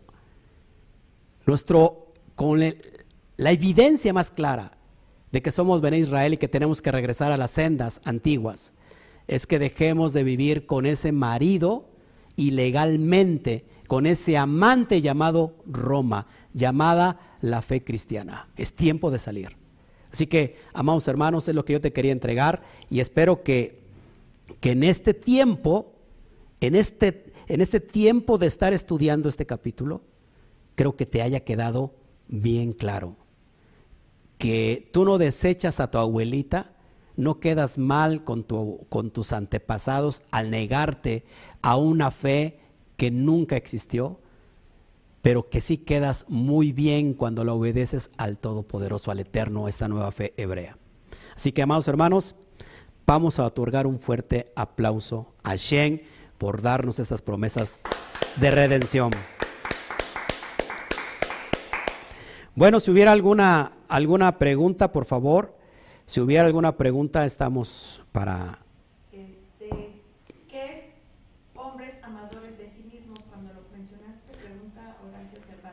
Amadores de sí mismos es una persona que está con un ego tan alto que lo único que, que se aman es a sí mismos.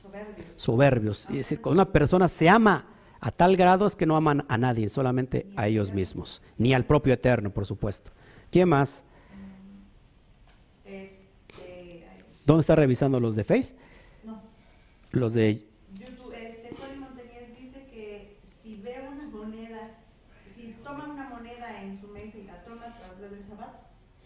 Si ve una moneda en su mesa y la toma, trae el Shabbat, no. Simplemente hazlo a un lado. Recuerda que, ojo, el hombre no se hizo para el Shabbat. El Shabbat se hizo para el hombre. Así que descansa en el Shabbat. O sea, no hagas negocio, eso sí. No hagas negocio. Es decir, si, ve por las tortillas. Se acabaron las tortillas, ¿qué vamos a comer? No lo hagas. Come sin tortillas. Mejor adelgazas. Mira, porque vamos a meternos a, a dieta. ¿Quién más, por favor? Todas sus preguntas son importantes, ¿eh? no tenga usted pena que diga, ay, es que a lo mejor puede ser una pregunta que, pues que a lo mejor, este, no sé, todas son importantes y aprendemos con las preguntas. un comentario de que ella leyó que Lutero odiaba a los judíos y que en el cristianismo lo tienen como héroe. Sí, en el cristianismo tienen a Lutero como su héroe. Lutero, para los que no saben, se casó, es impresionante, se, se casó con una carta paulina y la tomó como esposa. ¿Saben a quién? A Gálatas. Gálatas es su carta preferida de, de, Lutero y dice, eh, ya no estamos bajo las obras de la ley, sino bajo la gracia. Esta es mi carta y me caso con ella. Y cuando estaba transcribiendo la carta a los romanos, se topó con Romanos 3:31 cuando dice, por lo, cual, por lo cual, por la fe, desechamos la ley, invalidamos la ley, en ninguna manera, dice Pablo, sino que la confirmamos y ahí como que, pues ya se quiso brincar ese versículo que es impresionante. Así que por favor, si, si hay... Gracias, este amado Héctor, por, por tu, por tu, este, ay, por tu aportación. Gracias.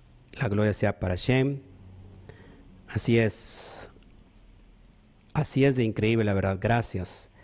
Gracias Pablo Andrade, que la luz sea directa de la Torá y del Eterno que nos ilumine para que vayamos dando al blanco. Que el libro de Abdías dice que un remanente de Edom se salvará, ¿se refiere al cristianismo mismo?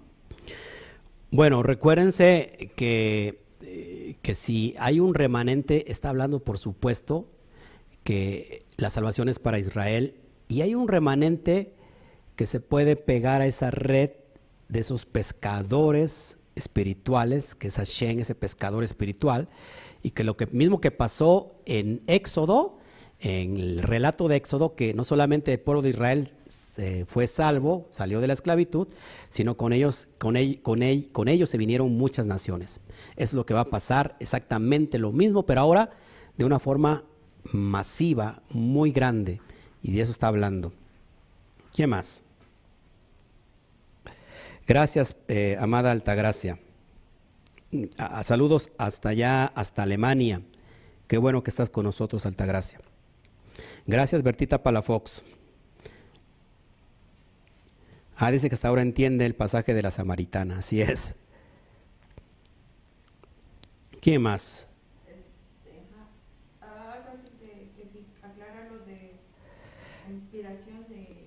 Ah, ¿cómo ampliar un poco sobre la doctrina de Lutero a Hitler? Sí, recuerden que, que Lutero, un monje, eh, hace más de, un poco más de 500 años, se separa del, catolicismo y él empieza a, nombrar el movimiento solo escritura, porque se tenía que obedecer a la escritura y había cosas que el, que el, catolicismo estaba llevando eh, de mal en peor pero resulta que, bueno, que primero escribió eh, sobre el pueblo judío cosas muy buenas, pero después, ojo, porque es bien importante que lo entendamos.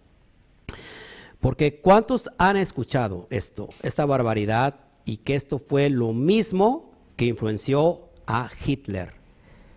Los judíos mataron a Jesús, ¿no? Los judíos mataron a Jesús. Y bueno, Martín Lutero escribe todo un libro en contra del pueblo judío, aludiendo feamente al pueblo judío, que eran, que eran unos criminales, que eran unos asesinos, que era... Sobre los judíos y sus mentiras. Sobre los judíos y sus mentiras, es el libro de Martín Lutero, y llega a las manos de este reformador llamado Adolfo Hitler, y les transmite ese espíritu de odio hacia el pueblo judío para que en su momento Hitler llevara a la hoguera a millones de judíos. Y esta es la inspiración de un, del espíritu antisemita. Odio a todo lo que es judío. ¿Los judíos mataron al Mesías? Por supuesto que no. El pueblo judío amaba al, al, ¿cómo se llama? Al Mesías. Dice en el libro de Hechos, le dicen en la defensa de Pablo, ya ves, Hermano, ¿cuántos millares de judíos hay que han creído en el Mashiach? Por ejemplo, hay una cita, no sé si está en Lucas, eh, si, si, tú me lo permites, para que vayamos dando al blanco con todos estos eh, cosas tan importantes. A ver, déjame ver. Ay, ay, ay. Permíteme. ¿Qué pasó? Que Hitler exaltaba a Lutero por todas las barbaridades que dijo sobre los judíos. Así es. Y, y eso, es, fíjense, y ese espíritu pasó a toda la cristiandad. Porque toda la cristiandad piensa, ojo, piensa que efectivamente así ocurrió. Un texto que te dice todo lo contrario. El libro de Juan, capítulo 11, verso 45, por favor. Te dice exactamente todo lo contrario. Verso 45 del capítulo 11 del libro de Juan. Leo el texto. Entonces muchos de los judíos, muchos de los judíos, muchos de los judíos que habían venido para acompañar a María, a Miriam, y vieron lo que hizo Yeshua, creyeron en él muchos de los judíos. El libro de Hechos menciona que millares de judíos después de la muerte del Mashiach también habían creído en él. Pero aquí estoy hablando en el contexto donde Yeshua estaba vivo, estaba en la prédica de su mensaje. Y acá dice el complot para matar al Mesías, a, a Yeshua. Es el contexto y dice que muchos judíos que habían venido con Miriam habían creído en el Mesías, en el Mesías. Los judíos, el pueblo judío amaba al Mesías. ¿Quién mató a Yeshua? Los líderes de ese momento, dice el libro de Juan, a los suyos vino y los suyos no le recibieron.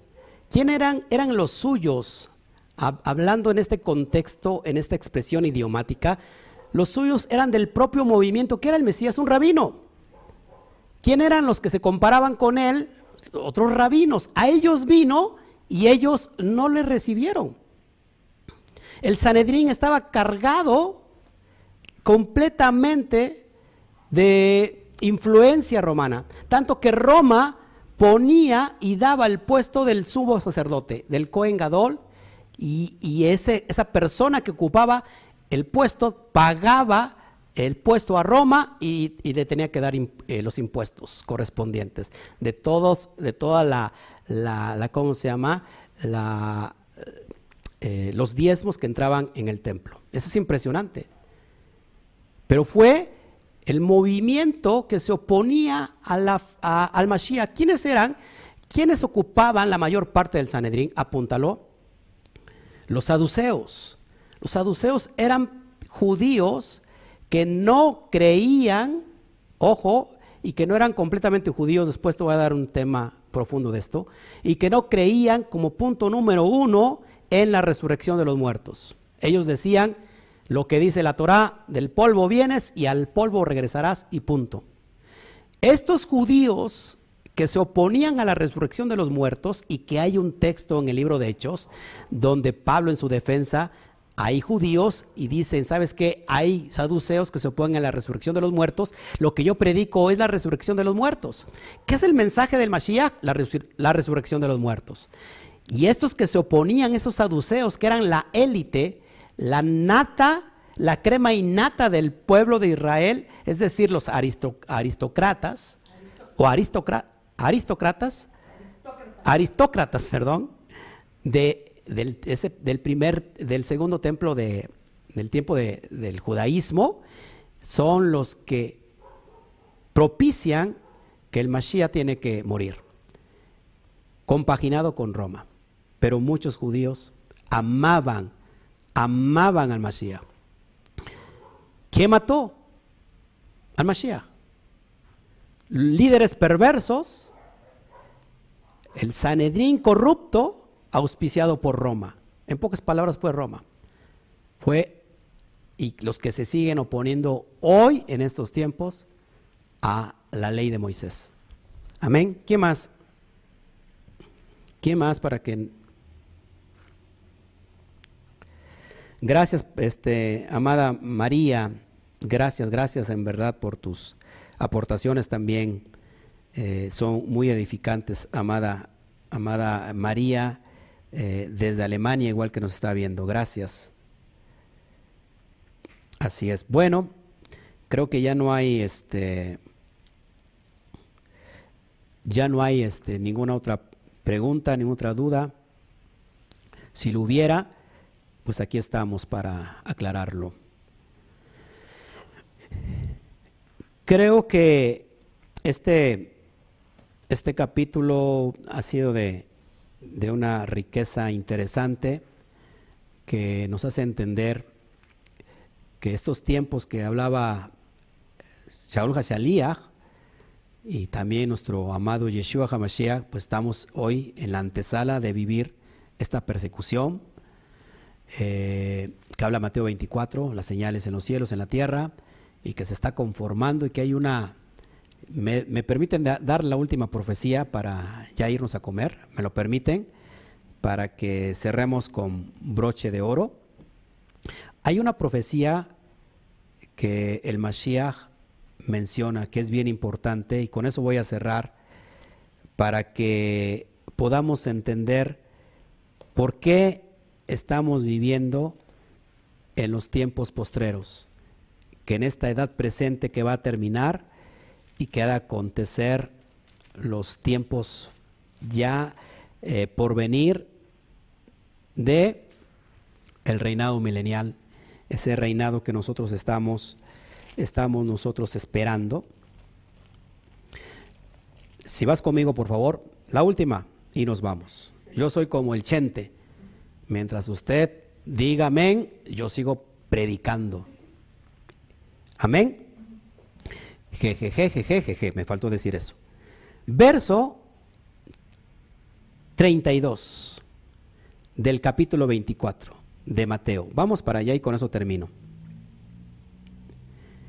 Amada, amada Keilah, gracias por tu asistencia, gracias por estarme soportando durante no sé cuánto tiempo llevamos transmitiendo.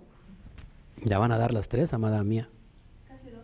Casi dos horas. Gracias por estarme soportando. Este, ah, antes, que por ejemplo los que vienen a la quejila pagan pasaje, ahí están manejando dinero, pero ahí. Ah, bueno.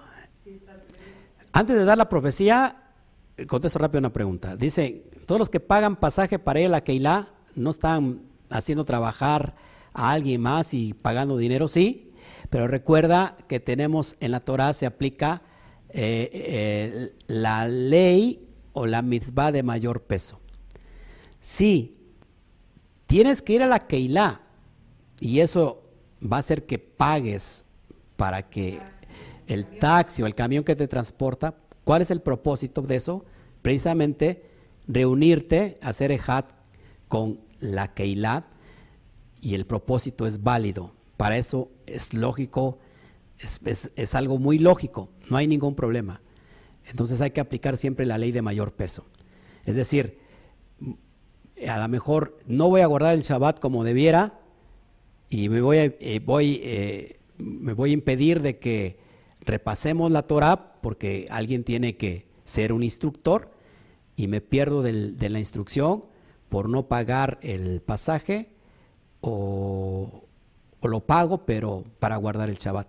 Entonces, ¿qué, ¿qué, qué, es lo que pesa más? Pues guardar el Shabbat. O sea, no hay ningún problema. Ya para comprar algo, pues sí, porque vas a satisfacer. Sí, lógico, ya para comprar algo que ya sabes que, ay, pues tengo que ir a comer, a comprar algo porque tengo, no, eso tienes que olvidarlo. Con eso cierro. Vamos, vamos por la última profecía para ponerla por obra. Mateo 24, capítulo 32. Y esto es impresionante. Dice así, verso 32, y lo dice el Mashiach como una señal que cuando esto suceda, inevitablemente viene el tiempo de los dolores de parto. Dice así, de la higuera aprended, de la higuera aprended. La parábola, el mashal, cuando ya su rama está tierna y brotan las hojas, sabéis que el verano está cerca. ¿Por qué anuncia el verano? ¿Qué fecha, qué, fecha estamos viviendo ahorita? ¿O qué temporada estamos viviendo ahorita? Verano. verano.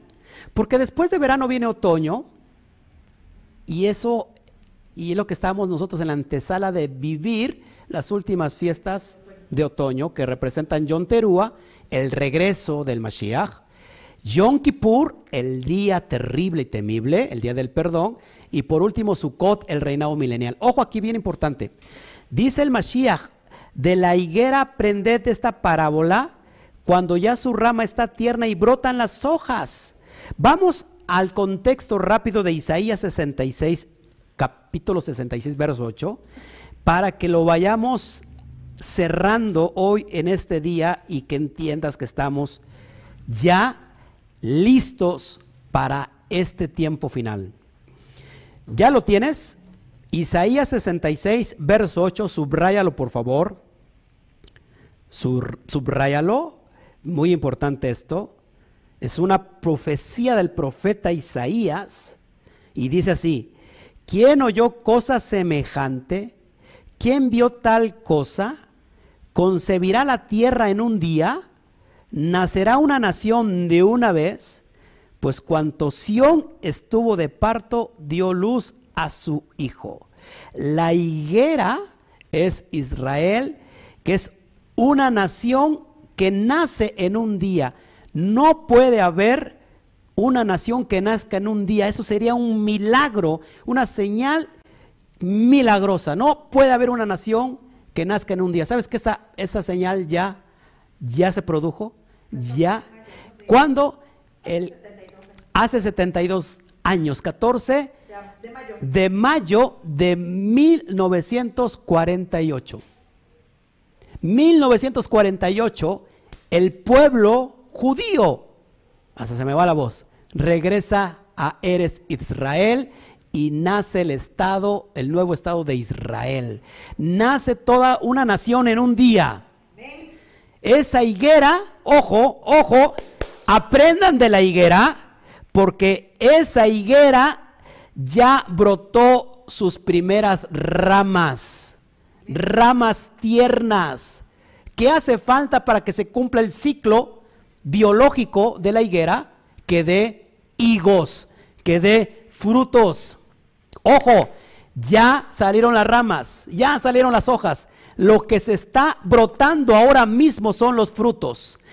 Y la palabra Efraín significa fructífero o significa mucho fruto. Lo que está ya en esa higuera son los frutos que somos tú y yo, ese Efraín que se ha levantado entre todas las naciones y que está dando sus primeros frutos. Es el tiempo inevitable de los tiempos finales, mis amados hermanos. Es tiempo de que Efraín, mucho fruto, se ha injertado a la fe, a ese Israel que el propio Pablo llama en, el capítulo 11 la, el olivo natural. Esto es impresionante, hermanos, hermanos. 72 años van de esto y ese es el tiempo de los gentiles que también anuncia Pablo, la plenitud de los gentiles. Cuando entre la plenitud de los gentiles, entonces será el fin de todas las cosas de esta edad presente. Tú y yo somos parte de ese Efraín. Efraín no es otra cosa que, los, que las diez tribus perdidas, las ovejas perdidas que andaba buscando el Mashiach. Efraín no es otra cosa que el hijo pródigo que se fue, que malgastó la herencia y que regresó tiempo después haciendo una teshuva perfecta, haciendo un arrepentimiento perfecto. Tú y yo somos ese hijo pródigo, ese primogénito que el Eterno llama a Efraín. Efraín es mi primogénito y ese es el fruto que está brotando ahora en la higuera. Tú y yo somos ese fruto. Entonces, hermanos, amados hermanos, el tiempo final de esta edad presente está ya transcurriendo. Así que yo te dejo con esto. Eh, me voy, me les voy, me les voy. Ay. Dice Mari Villada. Shalom, saliéndome un poquito del tema, solamente un poquito, la verdad es que no te saliste mucho. Quería saber si una persona incircuncisa puede celebrar fiestas del Eterno y cómo es la circuncisión en la mujer. Gracias. Bueno, para empezar, ninguna persona incircuncisa, perdón, sí, ninguna persona que no está circuncidada no puede guardar las fiestas del Eterno. Número uno, todos, sin excepción, hombres y mujeres, tienen que estar circuncidados del corazón. Primero. Y eso lleva a la circuncisión en los hombres de la carne, la física. Nadie se puede circuncidar físicamente si primero no le ha amanecido en su corazón el Eterno. Así que las mujeres, ¿cómo se circuncida, circuncidan? Perdón. Quitando la orla de su corazón. La orla, que es el prepucio en el varón, hace una alusión al corazón. La orla tiene una, está encapsulado el corazón de tanto fanatismo, religiosidad, eso hay que quitarlo y regresar a la senda de nuestro amado eterno, guardar sus misbot. Lo mismo el hombre, y una vez que el hombre ha entendido que la circuncisión es un pacto, no lo digo yo, lo dice la Torah, hay personas que dicen que no, que Pablo dijo que no, jamás Pablo dijo que no, al contrario, siempre dijo que él ha predicado la circuncisión, Lea usted la carta a los Gálatas, interesante, y explico el tema. Y bueno, pero sí tiene que venir una circuncisión porque es señal de pacto. Y es, el profeta Ezequiel dice que ningún incircunciso, ni de corazón, ni de carne, podrá entrar al Malchut al templo. Eso es importantísimo. Bueno, pues me les voy ahora sí. Usted dejó de decir amén, amén, y cuando se terminan los amenes, pues yo me retiro. Así que nos vemos al ratito con otra porción en la tarde, importantísimo. Cómo matar el Yetzer Hará. Cómo matar la carnalidad. Aquella persona que diga yo no soy carnal, entonces es la persona más carnal que existe. Todos tenemos la carnalidad, pero te vamos a dar una enseñanza práctica de cómo ir a la guerra, que habla esta porción que vamos a ver, a ver en el ratar de Kititze, pero es una alusión a matar nuestra carnalidad, el Yester Jara. Así que nos vemos a ratito, que el Eterno me los guarde, que Mashiach les alumbre con la luz de la Torah y nos vemos dentro de un ratito, de un momento como usted agradablemente, usted por ahí eh, me, hace una tefila por, por mí, por mi casa. Nos vemos a ratito, que el Eterno me los bendiga. Les decimos a la cuenta de tres, uno, dos, tres. Shabbat Shalom. Abur.